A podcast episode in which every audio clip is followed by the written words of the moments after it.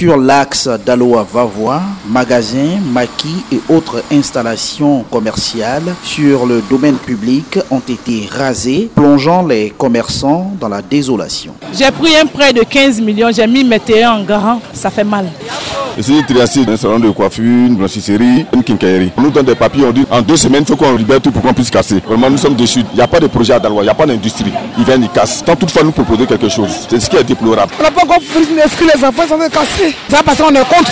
Mais ils devaient nous laisser, après janvier, ils allaient casser, ça nous a arrangé. C'est à la mairie là-bas, moi j'ai appris qu'ils disent nous a prévenu deux ans, qui nous aident aussi à nous installer gratuitement. On l'argent. Je ne sais pas ce qu'il faut faire encore. J'ai vu de ça. Je paye la scolarité de mes enfants. Vraiment, c'est déplorable. Pour le premier adjoint au maire de Daloa, Inza Silla, cette opération s'inscrit dans le cadre d'une vaste campagne d'assainissement et de sécurisation des usagers. La commune de Daloa est devenue un nid des bandits. L'insécurité au niveau des véhicules existe sur l'axe Daloa-Vavois. Tout le monde était averti. Nous avons eu des rencontres en 2022. Nous avons repoussé jusqu'à 2023. Sur les voies, il y a toujours des risques d'accident. Toutes les voies structurantes. Les grands artères seront touchés. Tous ceux qui sont sur ces voies, s'ils acceptent, nous pouvons les recaser dans les lieux où eux-mêmes ils désirent. Que quelqu'un qui veut construire ait un permis de construire. Des équipes de la Commission régionale des droits de l'homme étaient sur le terrain pour s'assurer du bon déroulement de cette opération du déguerpissement. Jean-Noël Kwame, Daloa, Radio de la Paix.